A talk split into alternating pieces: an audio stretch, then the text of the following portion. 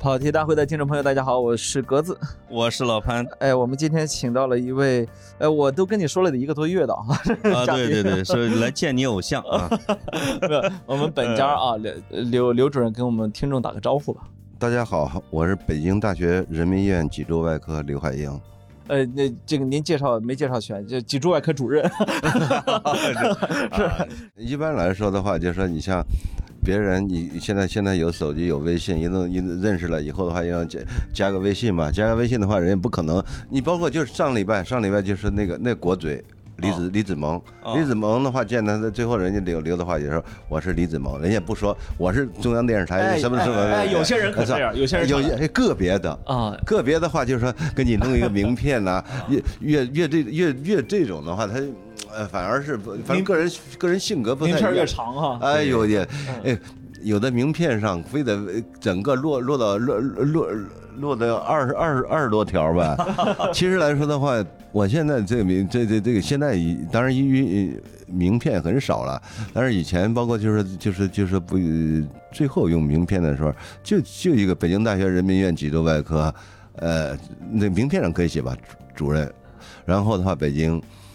呃，海洋基金会理事长。最多下边在那简介。现在来说，各地各地请你去说呃大会讲课或者什么啊，一弄让你简历。有的有的学专在这个学术界也一样，学术界的话，一一讲课的话，一一一挂的话，也是抬头那么那么那么那么多那么多条。哎，尤其是医学界。那您这凡尔赛一下，给我们秀一秀您的这头衔。对对不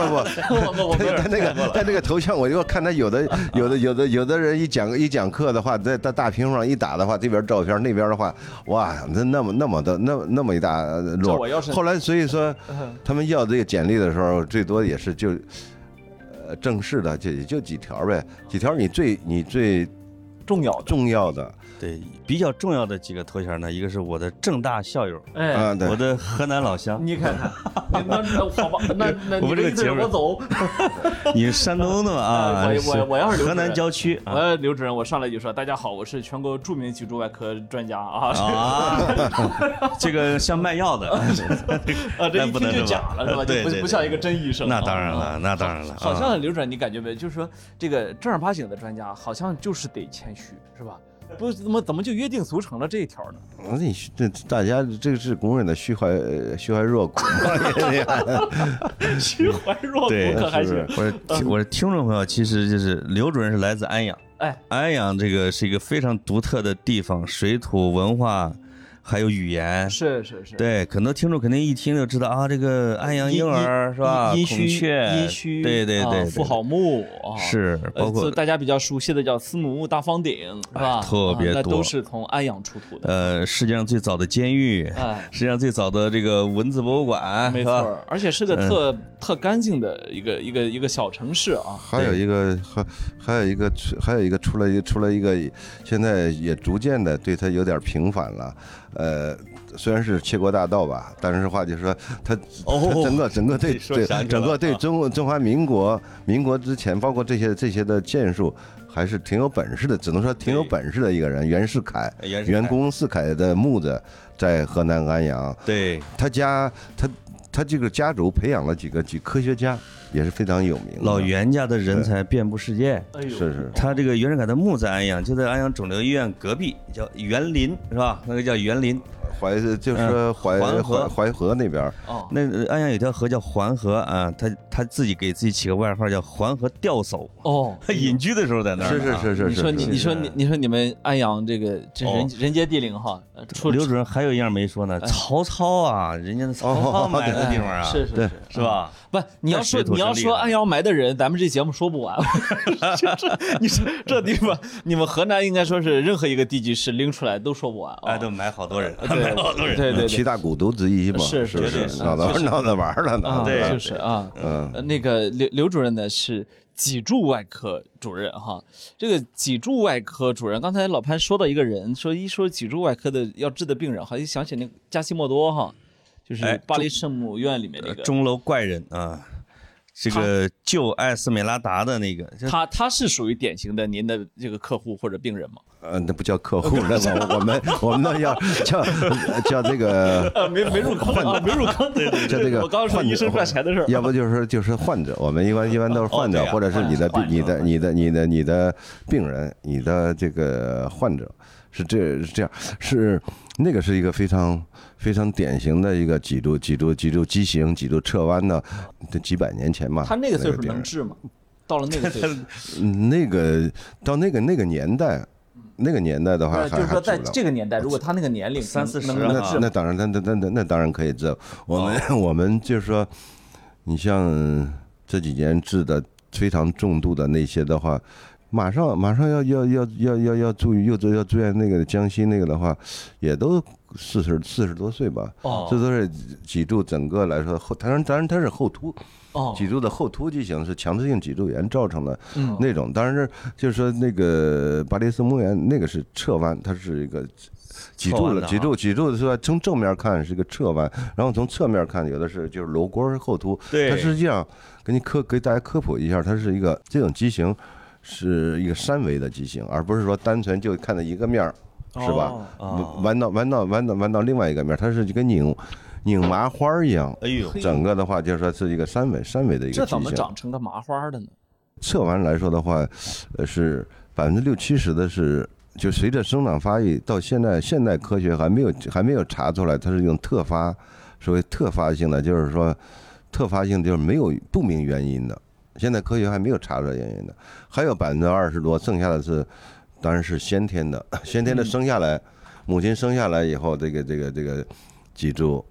呃就就有畸形，有畸形的话，随着年龄的生长的话，畸形的这个程度越呃很快越来越重，随着它生长发育这一段儿，就是发育的特别的重，所以说叫做从小就用老百姓说就是罗锅儿吧，哎，所以宰相刘罗锅也是属于病人。这个我我们村里边有这样的小孩，我们那时候老说他少几根肋骨，这个家长说哎少几根肋骨，其实他是不是本质上也是您说的这种病啊？没觉得他少几根肋骨，这这这导致这个，他当时他的他的那个脊柱是这样左右的这种弯的啊，这种就是走路是这样，就就是这样，那那那是一个典型的一个侧弯了。那是个侧弯吧那这个？侧弯的骨盆、肩膀也不对称了，然后骨盆也不对称了，它是往一侧往一侧倒了，它是骨盆整个倾斜，整个弯，整个弯了。啊，这当然老百姓还有一种是，嗯，那是另外一种病，强直性脊柱炎的话，那是整个的整个的我前弯了哈，哎，对，我往前弯的是，甚至现在说的这种折刀人嘛，一个很时髦的，说哦这这这这种重度的一个折刀人，这哦种这种是强制强制性脊柱炎这种。这种我爷爷啊，我姥姥啊，他们都快老年的时候都快到地上去了。这个那那个那个还不一啊那个也定是不算啊。那个 那个不一定是强制性脊柱炎，是那是说压的啊。老年人呃上岁数有骨质疏松，啊骨质疏松以后，它有压缩骨折，压缩骨折以后有几节压缩了以后，它会往呃随着这个重心的前移，哦，他就他慢慢得不到治疗的话，它是它它是造成的这种老年性这种老年人这个弯着腰，其实也是可以治的。可以就是说呃发现骨折以后的话，早期现在哪怕用微创的技术，给他把这个坍塌的这个脊柱这一节儿给它给它支撑起来，哦这个就是可以治。哦，你像强直性脊柱炎的话，就是说这这它和它和强制性脊柱炎还不一样，表现不一样。表现不一样。你啊像就像张嘉译他们那个是那个是强制性脊柱炎，哦这个张嘉典型张典型的嘉译是强制性，典型嘛啊对所以我们过去说说什么爷爷奶奶操劳了一辈子都压弯压弯了腰，这种文学化的描述是可以被医生给掰过来的。嗯，而且他是 真，他真是压弯了腰，而且他是压弯的啊被体重压弯的。啊体重和对骨质疏松压弯的，啊但是强制性脊柱炎的话，它是一个单单独的一种病，哦，明白。单独的一种病，就说是一种风湿呃那个风湿免疫系统的一种一一种呃一种病，它是终身终身性的。那得跟张嘉译说一声，得找刘大夫给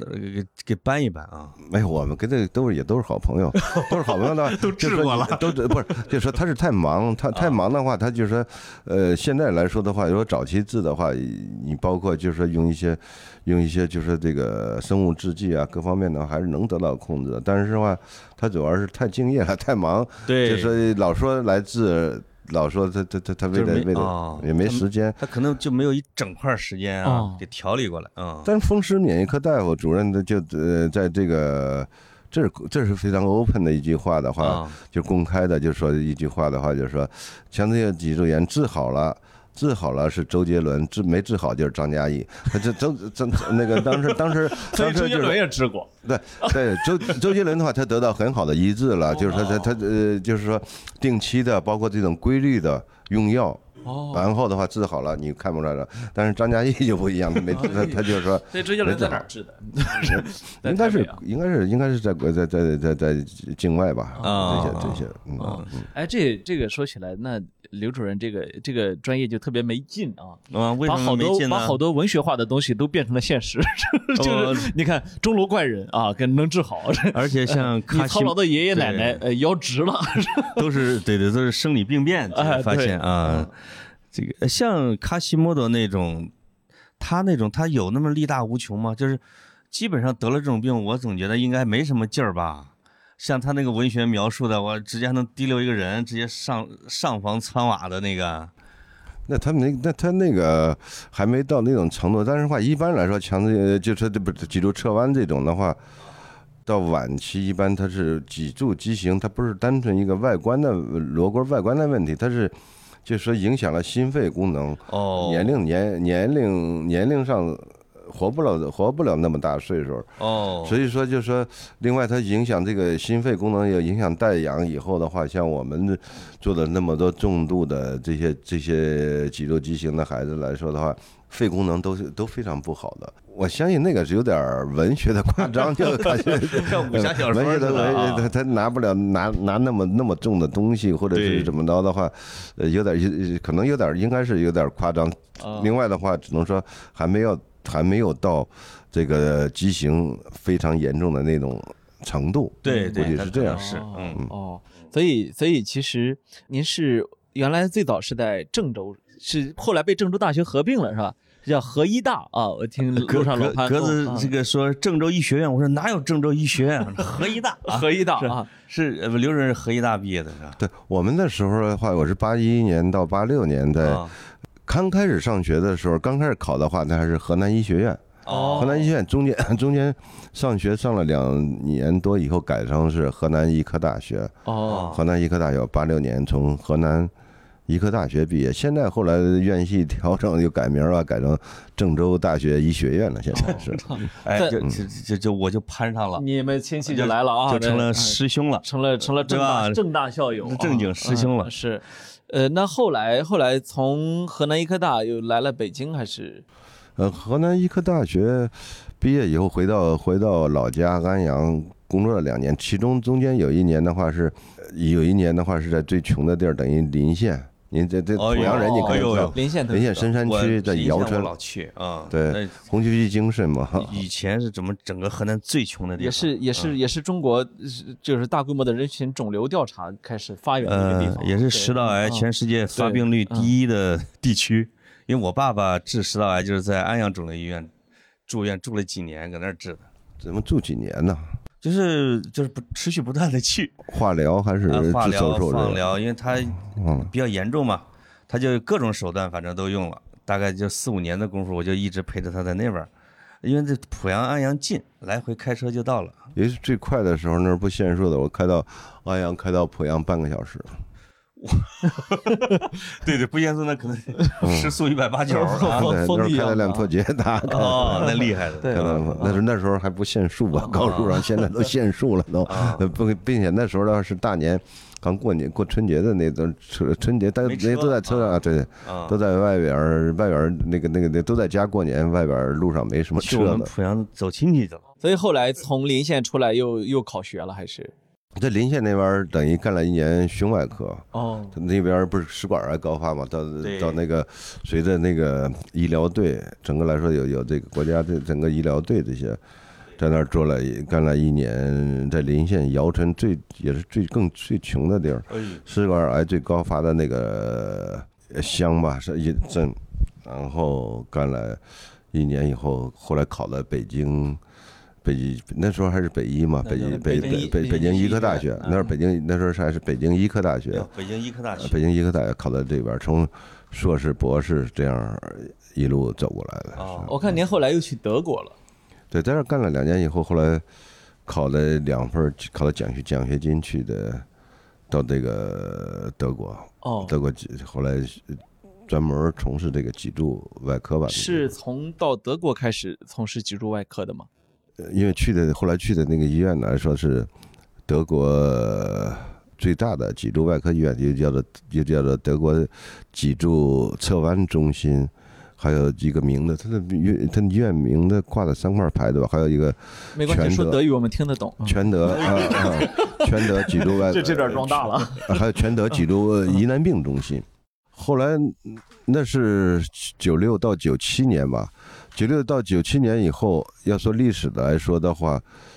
二零二零二零零一二零零一年，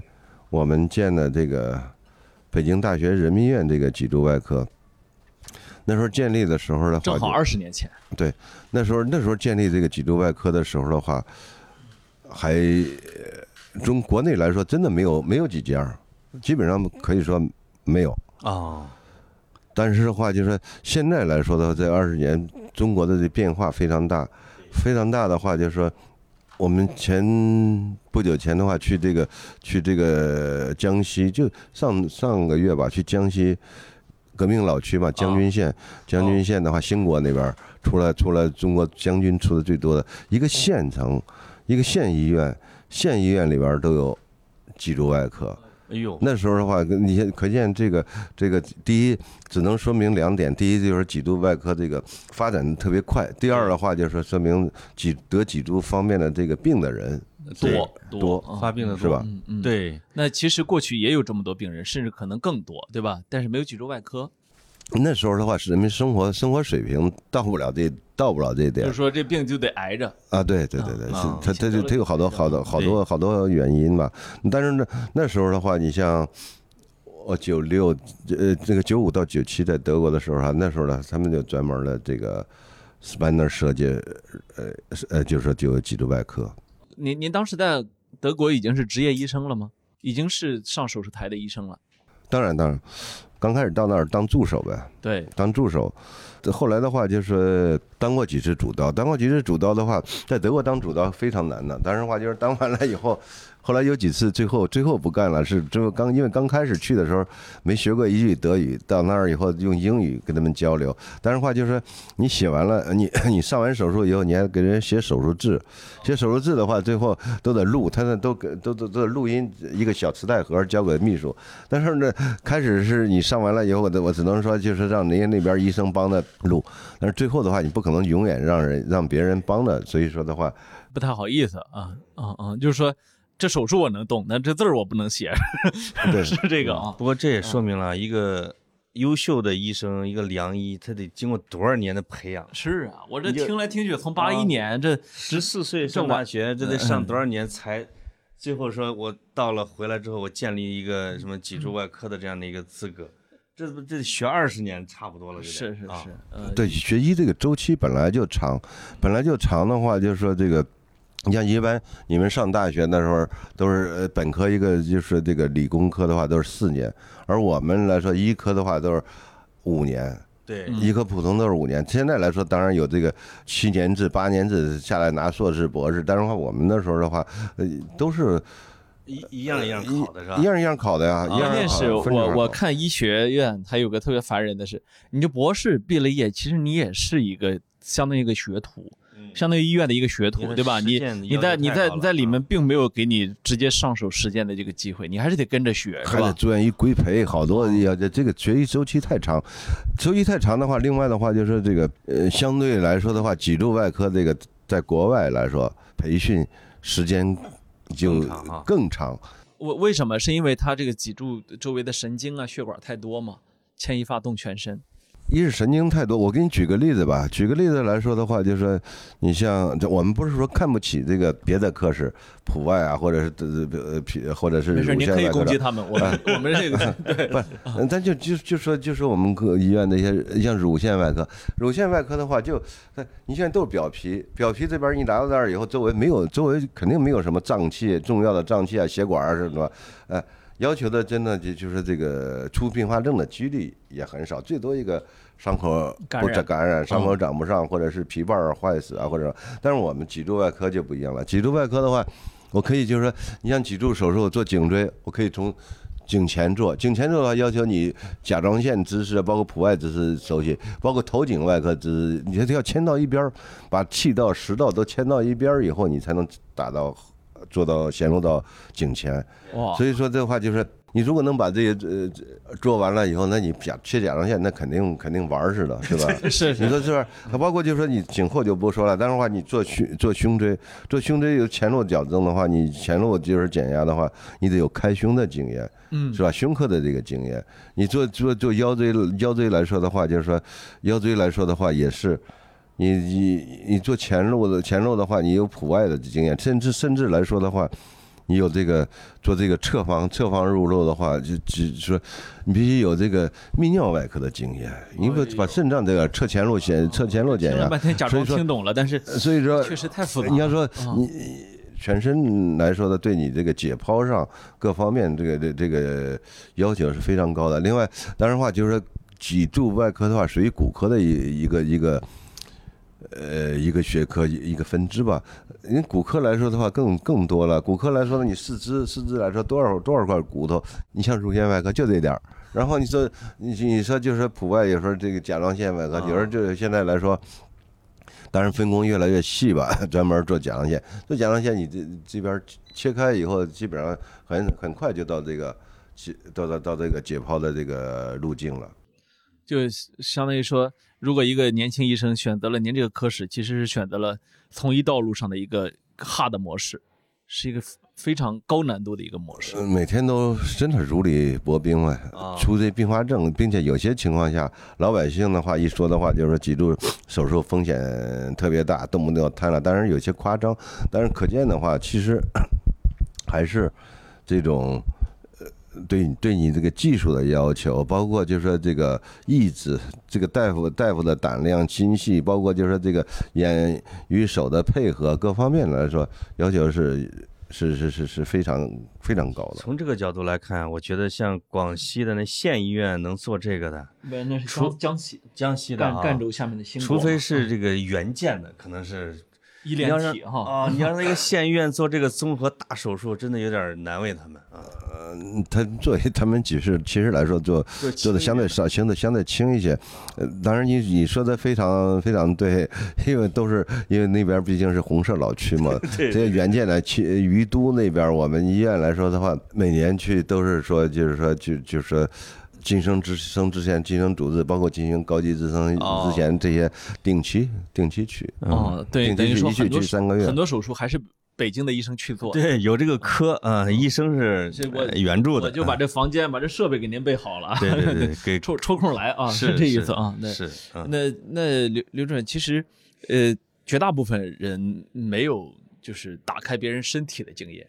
就是其实外科医生哈，尤其像脊柱外科，呃我听您这我以我一直以为只从后边打开，您刚才说的全是从前面打开的啊。啊，对啊，对 就是说，绝大部分人没有打开别人身体的这样一个经验，所以也就没有扛过这么重的一个责任，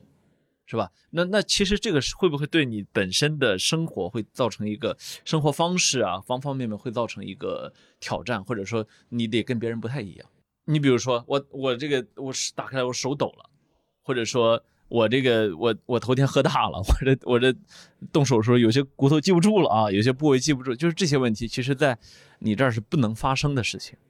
对那这些的话，你你对于呃对于就是说这个自己来说的话是一次，但是话对于对于你你这个躺了那个活生生的接受你手术的病人来说，那是终身的终身的一个对于包括他的。造成一个灾难性的后果的话，那是对他本人；另外的话，对于他这个家庭来说的话，他是这个是一个毁灭。有些有些情况下，所以说意义来说的话非常重大。当然，当然，所以说每天都都如履薄冰的话，长期长期来说，对我自己来说也不是什么好事儿，是压力大呀。压力大。所以说，所以说这多少年前就就就血压高了，高血压，包括血管也都硬化，包括出出这样那那样问题。你那人人来说的话，他肯定是你你老绷的那根弦绷得那么紧的话，血管那肯定肯定是就是这个硬化。给你自己压出一身病来。你还本身来说，在在这个修行的过程当中，在这个打这个基础打这基础的来说的话，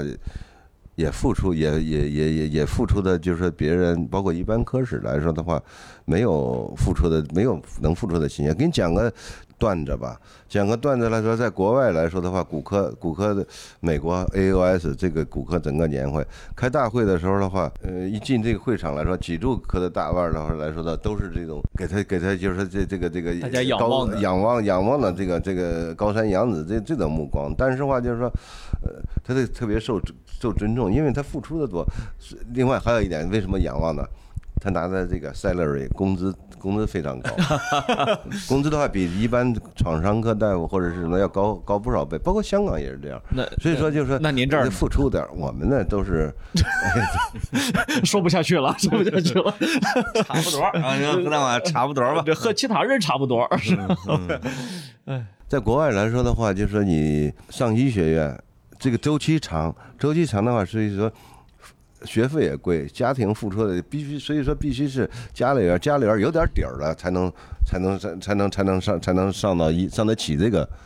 医学院啊的，对不像咱这儿有好多穷孩子啊。对您这估计也也不是出身富贵人家，啊是啊，都是这样，所以说才能才能才能才能到这一步，完全跟现在那个那个那个那个奥运冠军十四岁的那个啊，全全红红全红婵是吧？嗯，那不一样吗？是吧？是是是，都是努力过来的哈。那么那那么其其实说到这儿呢，我们那个我我我还要想跟大家是是爆一个小小的料啊，那这个料其实是那这刘主任一这个可以说是这这这十几年的事业了。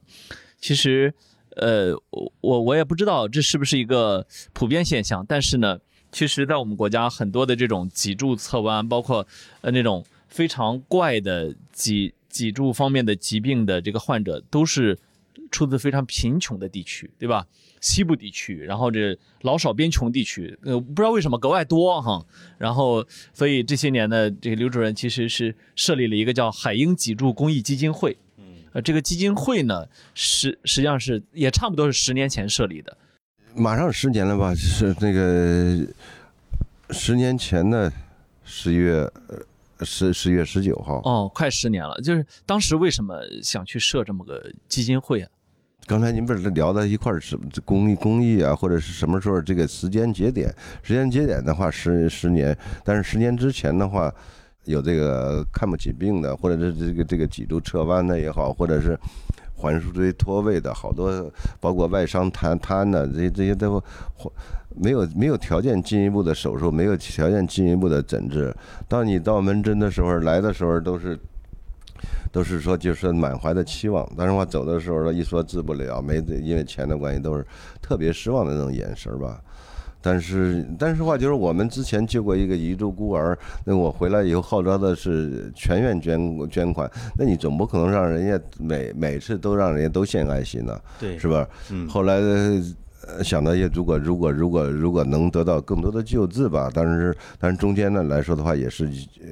我们治了也治了几个，就是说这个企业家 VIP 这种，包括李包括奥运冠军李宁他们，就是最后他们本来说就是送红包嘛，送红包的话，红包我们不可能要，包括到现在现在为止的话，红包肯肯定不能出这个底线，最后的话。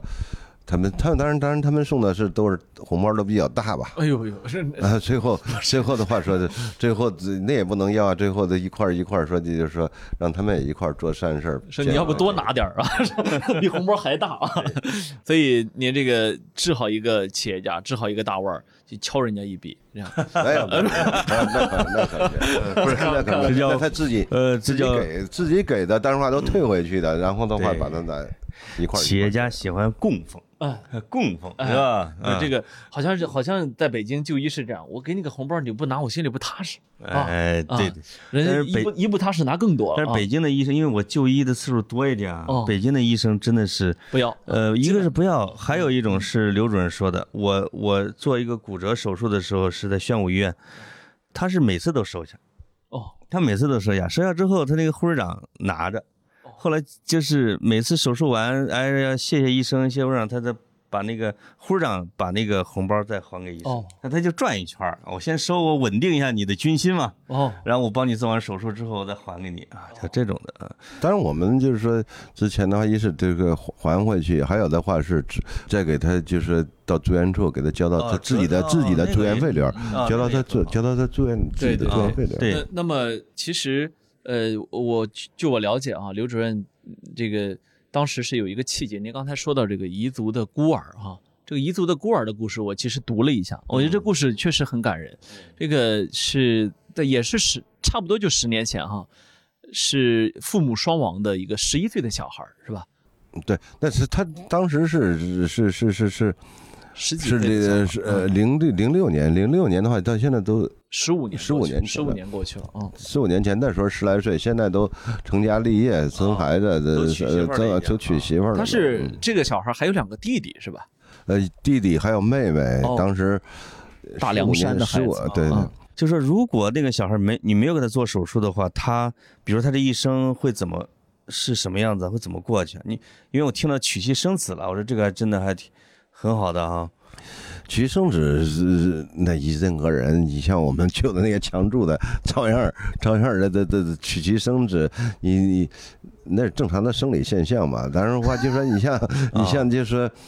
那强助都成那样的话，人家照样能照照样能生孩子，包括就是说我们病房现在住的那个那那个小女孩她十来岁，河南汤阴的，哦岳飞的老家那啊。是也是对咱那儿的父母都是都是都是就是盲人，哦，都是盲人的话，就是说靠他靠他靠他，就是说这个这个母亲在那儿给人盲人按摩，去去挣挣那点可怜的钱。我觉得对这个马秀才来说的话，这个一度孤儿的最大的最大的成功来说的话，是他。给他救助完以后的话，他回归社会。刚救助完以后，他上了大学，哦否则的话，没有没有这救助他的话，不可能上大学，还在家床上躺着呢。对另外，他的几个几个后来也就没有他那个几个他的榜样的力量的话，没有他这几个就是弟弟还有妹妹先后先后也都考上这个这个像北北京工业大学，还有这个西西西南理工这些。然后的话，最可最可贵的是。他上大学以后的话，他不忘初心，就是知道感恩呢。来说的话，就是暑假那时候暑假假期期间呢，穿着志愿服、小马甲，啊，来 当我们医院这个志愿者来回馈、哎回馈这个社会。嗯嗯，另外，他上了大大学毕业以后的话，又又自己自愿的到这个大凉山地区，到他这个一个乡里面去当这个扶贫干部，这样一种正能量。你看，我觉得是是才是意义。他当然他娶妻生子或者什么的话，那个不是那是次要的，我觉得。啊，等等，就等于说你娶妻生子那都是正常生理的，是吧？就啊就等于说把他这个这个弯曲的这个身体掰过来之后，实际上不光是给了他一个很正的人生，其实给社会、给他的家庭是吧？是是都正过来了。他的弟弟妹妹也都上了大学，他自己也上了大学。其实我们知道大在大凉山深处，说一家兄弟姐妹三个都上大学，这正常人都不容易，对吧？何况是这样一个呃父母双亡的，而且这个老大还是那样的那么一个家庭。对，家里边土家徒四壁。我就是十五年前我去他家的时候，那那那个就是说都是土墙，你像那个那个，我记得那个房上房顶儿房顶房顶房顶房顶上都是漏的，底下底下下的雨都都接接那个雨水这些，然后。我们小时候家里边也是也是也也也是经常漏雨雨，就那种我们那都漏雨哎那那种的。所以所以是这个小孩儿让您下定决心成立基金会的吗？从这个手术上来说，你因为你是个医生，一个医者，对这个有一种成就感。但是的话，就是说有这次救助救助行行动，当时的话是全院职工捐的，呃，就是一人捐点儿，一人捐点儿，捐捐的钱救助的，感感觉到你去做这种做这种公益。特别是这种医疗公益，它的也还是有有价值的。关键做这十年来说的话，这些周围的这些这些爱心人士吧，还是还是还是也是还是挺多的。那有了基金会之后，您的这个作为医生的经历，或者说作为医生的时间安排，是不是就得有相当一部分去用来在基金会里面去专门去救助这些来自西部的、来自这些交不起钱的家庭的孩子？要若干年以后去退休要写本回忆录的话，你建这个的基金会来给给自己找事儿了，啊我还得去求人，去去去求人化缘去。然后的话就是说，你周末的周末的时间，以前来说的话，国家的后来不是也都放开了，可以多点职业，但呃，那去去去飞刀挣点钱，飞刀挣钱现在现现在来说的话，周末人请我请我去，就是说去会诊，去去飞刀去，请不请不动了，反而是给那那是给会诊费的，但是话就是说不给会诊费的义务做的反而去，所以说没办法，这都牺牲在这，把这个时间精力。还有这个这个这个整个都牺牲在牺牲在这一块儿了。您估计你一年得有多少个周末用在这件事儿上？除了这个开会，还有就是周围这个学术交流以外的话，一一一一年的有有差不多 有差不多三分之一半的时间的，基本上都差不多一半的都得花费，都得花，差不多一半的周末都得对都得在都得在围围绕着围绕这些这些事儿上去奔波吧。对，刚才说到这个化缘呢，我就感兴趣了，因为我现在在筹建基金会，我弄了一年了没弄成。这个，因为它现在建基金会，首先它很难啊，北京啊、深圳啊都很难搞。关键这个问题就是，你说这个化缘、四处化缘，这个到哪儿募捐这些钱呢？我都发愁现在啊啊！去年不是说那个我得了，就是说这个全球等于应该来说这个奖金最高的 奖金最奖最高的这个爱爱心爱心呃爱心奖吧。哦，爱心奖，香港的香港那个爱心奖，得这个十五万美金，我全捐全捐给这个我们这个基金会了。但是的话，当时来说，内地内地有两个，我和这个卢曼，哦，哦，另外还有当然还有还有就是这个台湾星云大师。但是 我当时看那个卢麦的事迹，他他是政府的，中国发展高层论坛的看那个，对啊，嗯，看他的就是介绍来说，他也讲了，就是说那时候去敲开人家家门儿去募捐的时候，去去去化缘的时候多难。他是为了，当然他为了孩子的教育吧。所以说，就是我们来说的话，就是参加为什么就是说有时候办一次慈善晚会啊？刚才路上就是卢老师，我们基金会同事还一直在说参加九九公益日这些，呃为什么？其实来说，我们不需要这个宣传，为九九公益日啊，不去为了做做这些做这些做这些所谓的宣传，我们很知道。但是话啊就是说，为了动用这些这些牺牲耗费这些资源，但是话是为了，也是为了这个机会去多一点多花一点钱的话，那就意味着多一个脊柱侧弯，包括这些孩子得到得到得到得到得到这个这个治疗和救助很助。耗精力，嗯也很耗脸面。嗯，就是我看我们那个我们部门同事给我制定的任务，这这九九公益日，叫十个募款小组啊，小组长，比如潘采夫，募款额十万，目标。我就到处就就就哎给给我们捐点儿啊，求求人啊跟 对不，我好奇的是，啊呃，像您说周末可能呃别人别的这个，因为北京北京的顶尖三甲医院的主任还是非常贵的啊，这我们也知道。哦这个其实呃，当然飞刀这部分钱放弃了，呃，那个我我们。呃，我们当然替您可惜，但您自己如果觉得这个不可惜，那就无所谓了啊。但是呢，我好奇的是，您这周末呃，还是是实际上还是出去飞刀了，只不过说啊是免费飞刀，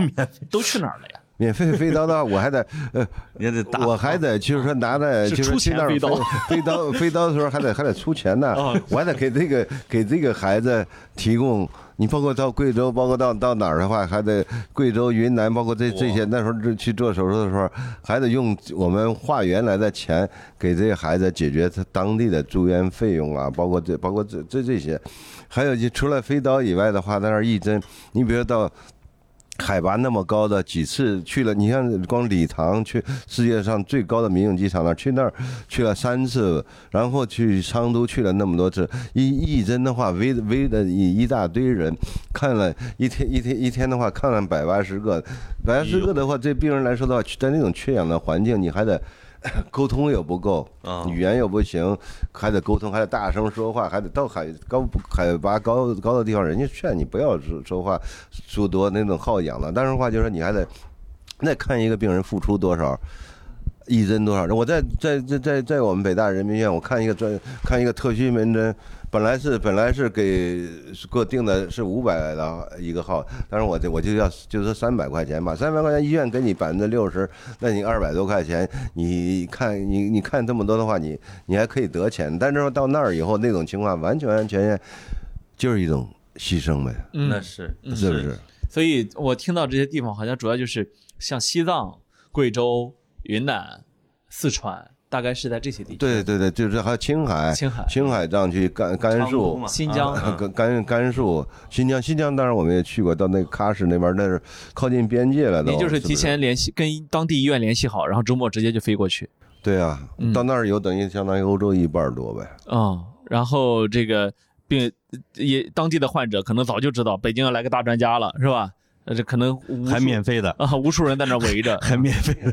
礼拜五干完医院的活儿，礼拜呃，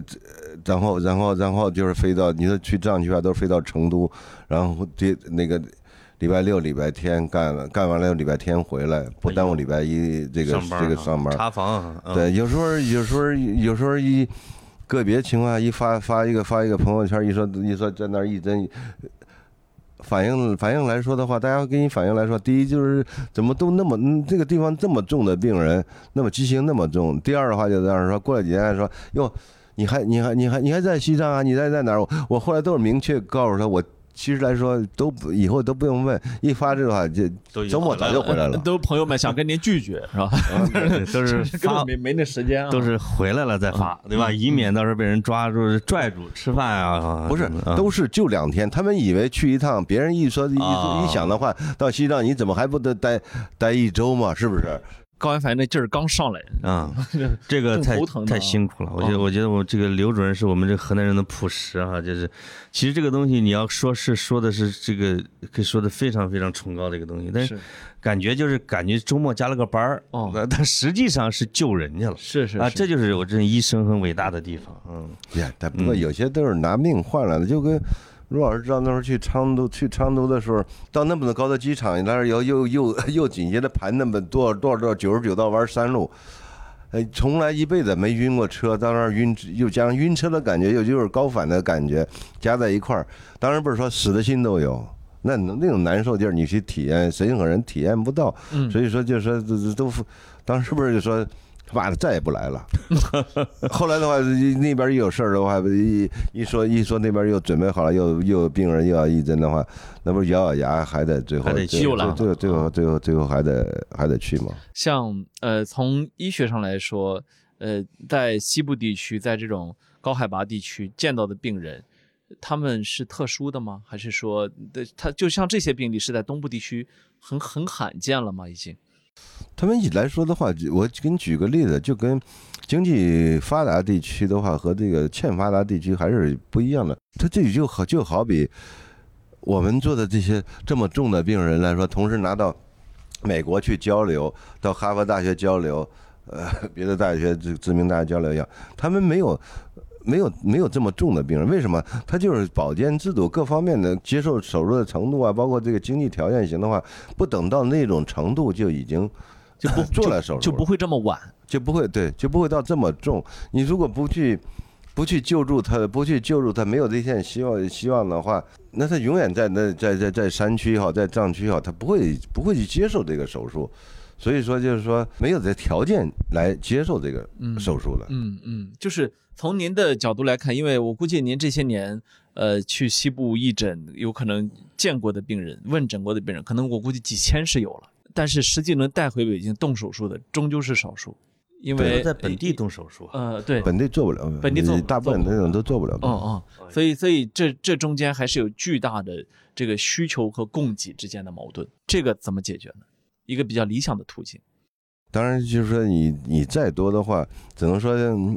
能救一个是一个。你中间中间来说，一个人能力有限，你你途径来说的话，当然是号召号号召这个我们学术领域专家了来说的话，携手吧，爱心携手吧。第二的话，就是作为我们团队来说，还是能如果能募集到更多的善款，善款以后，更多的善款以后，能能救助的人更多。就两点，我认为就是。一是，一是整整个就是说，大家专业领域大家携手，你也你也去救助，我也去救助，你也你更多的医生加入进来，是吧？嗯更多的医生各个方面加入进来，这一方面工作我也在做。第二的话，就是说这个，呃，我们对于我们来说的话，我们化缘的化缘来的善款越多越好。还有一点的话，第三第三点的话，就是说我现在做的一个和团队来说做的一个，也是将来很有意义的，对于将来来说很有重大意义的工作来说的话，和国家一块儿。做一些脊柱侧弯的，就是说这个流行病学调查和这种预防方面的这方面的工作。刘刘主任，您好像有有另外一个身份，就是中华预防医学会的这个我常务理事和中华预防医学会的脊柱疾病预防与控制专业委员会的主任委员。啊，主委。那么其实等于说，您这个身份其实是可以帮助来推动说从国家的层面是吧，去帮助，比如说很多时候，呃，不能说治胃病吧，那那在病比较轻的时候进行医学介入啊，进行相关知识的宣介啊，这个工作有开始做了是吗？刚来这儿，咱们来之前，我在医院那边是是那个科科学那个科科学技术出版社那边出一本，就是这个二十万字的，就是这个科普脊柱脊柱侧弯的真真相。然后的话，出这本科普也是宣教，让大家对脊柱侧弯有一个有一个认识，包括特别是对于孩子来说的话，对于家长，对于家长来说的话，观察他这个小孩的发发，就是说这个这个后背，包括就是这个早期发现，呃，来早期的就说干预，早期的早早期的治疗。嗯，就是，呃，我我也觉得，就是为什么我们做节目要做这个事儿呢？哈，其实也许有些时候啊就是一句话，就是相关知识大家都不知道，是吧？也许也许偶然之间是吧？听通过听一个不知道为啥的一直在闲聊天的节目，忽然听到这么严肃的医学内容，可能会觉得对他也对，因为我们生活中也许就有认识这样的人，是吧？你你的意思是不是我们的啊听众里边有人得这个病了对，也许听众里面我们介绍一下，我们去找一下刘主可别来烦刘志，我给他忙着呢，给挂个号啊 忙着呢给。挂个号呗，是吧？本身按就是说，我们现在还做的一个就是这个国家 CDC，包括就是这个财国家财政部这个重大专项的话，也是脊柱侧弯的儿童青少年脊柱侧弯的这个，那是应该耗耗费三年时间吧，做一个就是说这个流行病学调查。根据国外，包括就是国国内，就是前期的这个统计来说的话，保守的说，中国内应该说青少年这种病的，呃，应该有三百万。三百万个这种小孩儿，另外的话，每年来说的话，递增来说的话，也是增加三十多万，都是保守的说。但是我们这个具体准确的这个这个数据来说的话，应该是这个课题完成以后三年三年以后，呃，刘主任，您觉得如果是呃我们听众或者有其他的社会渠道想要为基金会捐款的话，是有什么途径？其实我们到时候也可以一起放在我们节目下边啊，那个给供大家去，无论是爱心多少哈、都可以去去做一些。我我也我也觉得，其实，呃，在这个年代做公益，也许最好的办法是能发动人民群众哈，不不能说是就几个人啊，我们就是一个初心特别好就把它做起来，就还是得大家都能参与进来。还有一个嗯，反正九九公益日快到了，我估计到时候啊也有链接，哎，啊我们也呼吁一下也有网啊网络链接，到时候拉到这个听众群里边啊，哎这让我们的听众也给捐一下。就是我我有就科普的小问题啊，就是问刘主任，你说这小朋友他如果什么姿势不对是之类的，他会导致这种脊柱侧弯吗？我看有时候会宣传啊，这个小朋友这个脊柱会弯曲啊，坐姿要好啊，要要用什么背背佳呀，就那一类的。是一个原因，但不是主要的原因。包括就是说的这个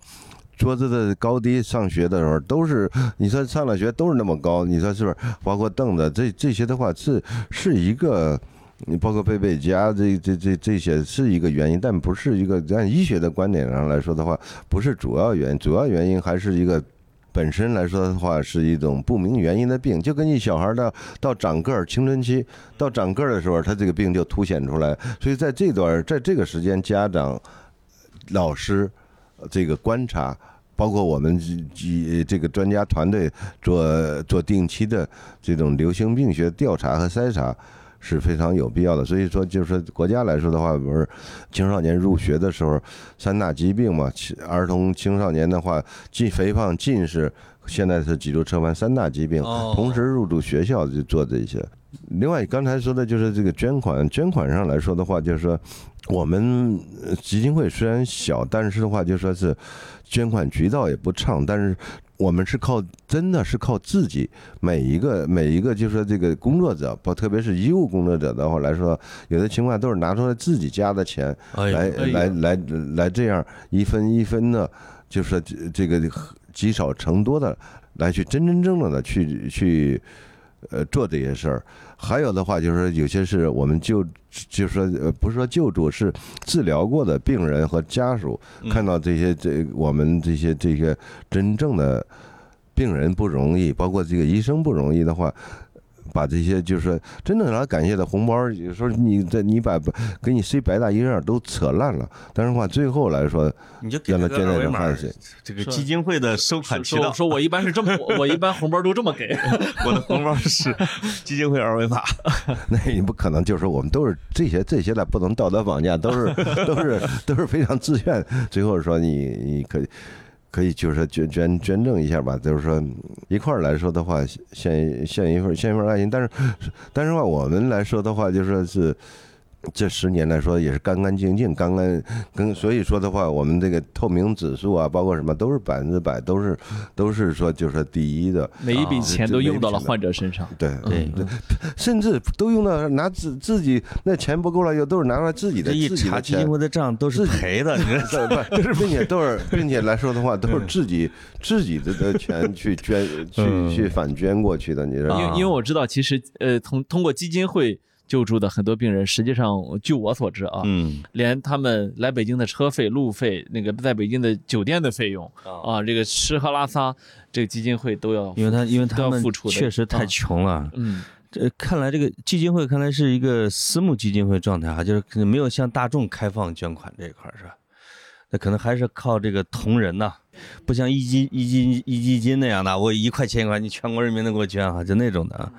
但这些我觉得也可以，有没有这些企业家、有钱的大老板，谁侧弯呢，给他让他多捐点儿啊？嗯，呃，刚才说了嘛，好多都好多都捐了呀，啊，都是呃，但凡刘主任的病人，他有点钱的，我看都拿出来了。就是刘主任最好，刘刘主任最好这个少发动自己的同事医生捐，这不容易啊。是啊，这这 在北挣点在北出诊费不容易在在北啊京生活这都都很都很艰难。对啊，嗯，咱中间的话也有，就是要不这十年经历，也有好多可歌可泣的这些捐款人的故事吧，包括我们做做过手术的院士，因为自己家里边非常清贫，但是话就是说自己。呃，为了那个十万块钱拿的来来捐款的时候，还在还在在坐着公交车过来，哎呦这些都是非常感人。到到他自己家里儿，我去给人家买，过年给人家送送个羊羊绒羊羊毛衫儿，人家说自己院士啊，一辈子没有没见过这么好的衣服，不舍得穿。哎呀，哎呦，这这那那个这到卫他卫生间那那那个毛巾都是都都带得动，我看那内幕，包括这这袜子都带得动，所以说。呃，为什么这么多年前行的话，也是这些周围的这么的善人、好心人感动。嗯，当然，这也是老院士。现在现在来说的话，这个那时候院士含金量真高。小院士不太行了，那个对物质生活也不看重，是是嗯是啊就是奉献。我觉得就是有人群中就是有这样一类人，就是精神是可以驱动他的，是吧？刘主任就是属于典型的精被精神驱动着的这么一一个一个人啊。我们大河南人就这样，你知道吗啊那 如果一亿河南人都能这样，我 那就好了啊。那要你们山东人干嘛啊？我河南人这次这次这次也挺惨的，刚刚遭了这个水灾，又又又又又这次疫情又又弄的，呃对河南不容易不容易不容易啊！在在这个时候，我们尤其是正大一附院那边是吧？嗯也是真不错。您在那儿工作过吗？我在那儿是等于读书的时候，这办办实习在那儿。哦，呃，全亚洲最大的医院，我知道超市型的医院。哎对对对对嗯巨大，是。嗯，哎呀，我说说到这儿，我觉得这节目也到最后了哈，嗯。我这一个小小的呼吁吧。哎。对对对，呃我呃我们这一期呢，呃，除了节目之外，可能下面文字会相对比较长啊、嗯我们会把呃北京海鹰脊柱公益基金会的介绍放上去，对，然后把相关的活动放上去，是吧？把把听众们可以参与的方式写上去，是吧？哎对对，用身体来参与，对，看看我们听众们能做些什么，对吧？呃，因为呃，实际上呃听众们可能听到刘主任这个波澜不惊的说了一会儿自己这个经历哈，嗯，实际上他是选择了一条非常艰难的道路啊。对，呃，在北京的顶尖三甲医院的呃呃非常火的科室做哎做做主任是吧？完全可以有另外一种生活方式，但他选的这种吧，我们听着都有点苦，但是呢。啊，那想想想后悔来不及了，对是这这 回，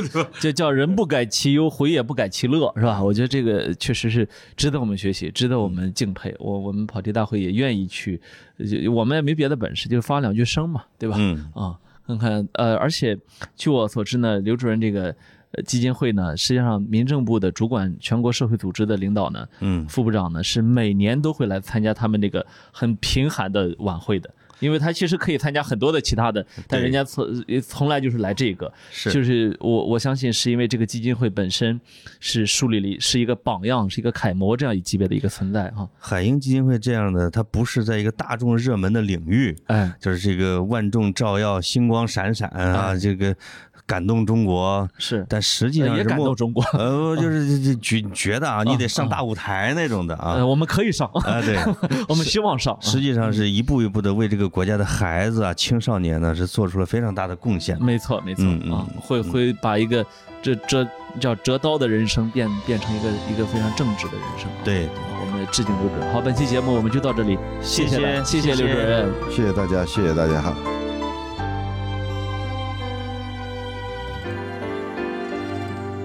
谁在最需要的时候轻轻拍着我肩膀？谁在最快乐的时候愿意和我分享？日子那么长，我在你身旁，见证你成长，让我感到充满力量。谁能忘记过去一路走来陪你受的伤？谁能预料未来茫茫漫长？你在何方？笑容在脸上，和你一样大声唱，为自己鼓掌。我和你一样，一样的坚强，一样的全力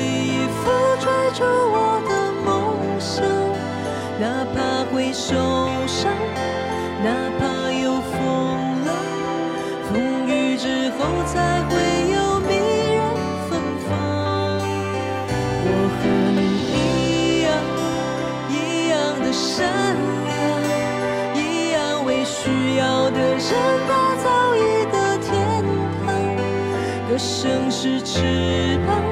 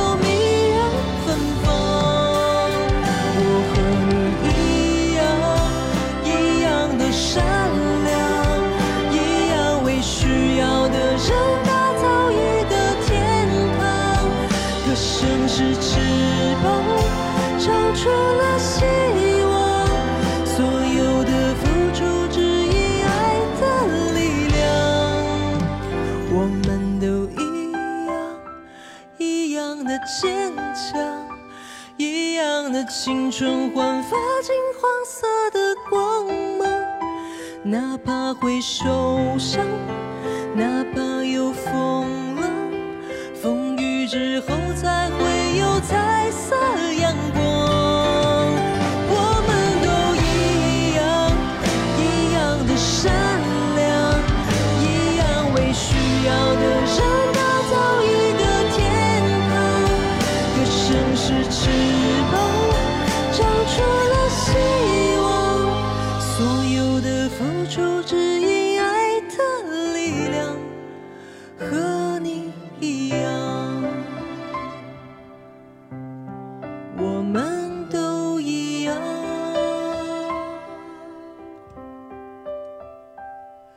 谁在最需要的时候轻轻拍着我肩膀？谁在最快乐的时候愿意和我分享？日子那么长，我在你身旁，见证你成长，永远为你鼓掌。